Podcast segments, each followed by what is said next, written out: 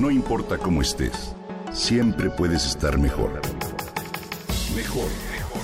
Con Vargas.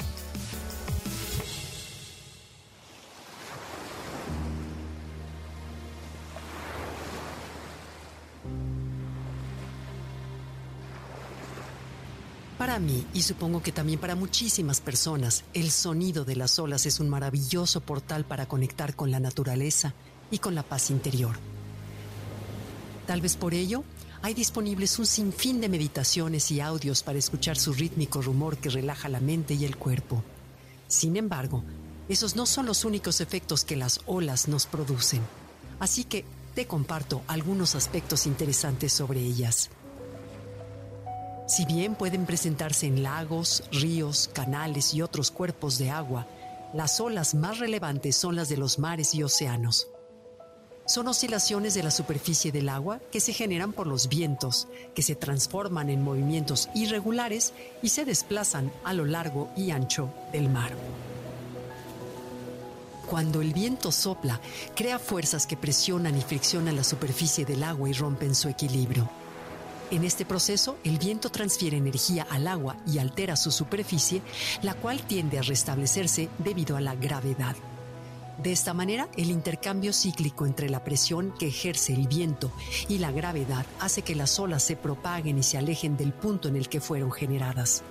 Es por eso que, una vez iniciadas, pueden perdurar por largo tiempo, incluso cuando el viento ha cesado. Conforme las olas se alejan de su origen, se separan naturalmente en grupos que comparten una misma trayectoria y longitud de onda y a los que denominamos oleaje.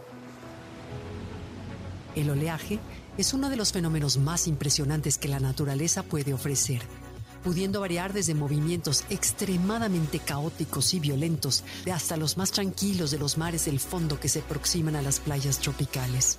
Sin embargo, en valores promedio, las olas tienen periodos que se comprenden entre 1 y 25 segundos, longitudes que varían entre 1 y 300 metros, y las alturas que oscilan entre menos de un metro en el caso de las brisas suaves hasta los de 14 metros en temporales huracanados.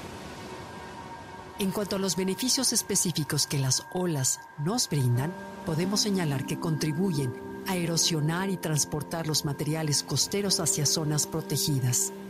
De esta forma ayudan a formar distintos tipos de ecosistemas como marismas, playas, dunas y demás los cuales constituyen hábitats y áreas de gran importancia ecológica como humana.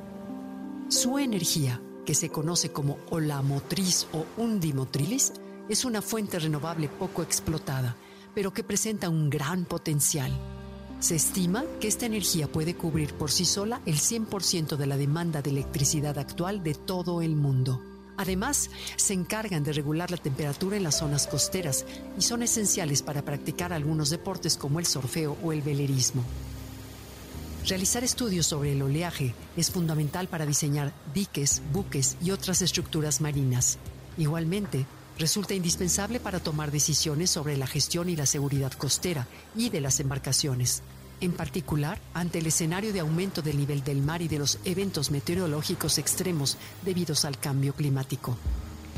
Las olas y su papel en el comportamiento de los procesos naturales y en los resultados sobre las actividades humanas guardan secretos por descubrir e investigar. Por ello, la siguiente vez que te sientes en la playa a escucharlas y observarlas, recuerda que aún tienen mucho que enseñarnos y nosotros que aprender.